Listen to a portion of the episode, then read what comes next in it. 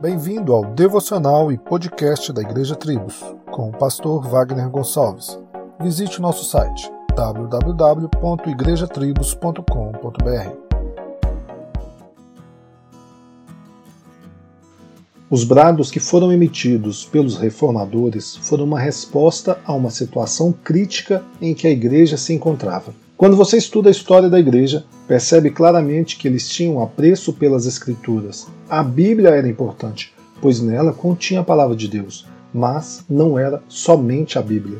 Jesus era super necessário, era poderoso, era Deus encarnado, mas não era somente Cristo. Aquela igreja do século XVI não tinha problema com a graça. Eles entenderam desde o início que a salvação era pela graça mas não era somente pela graça.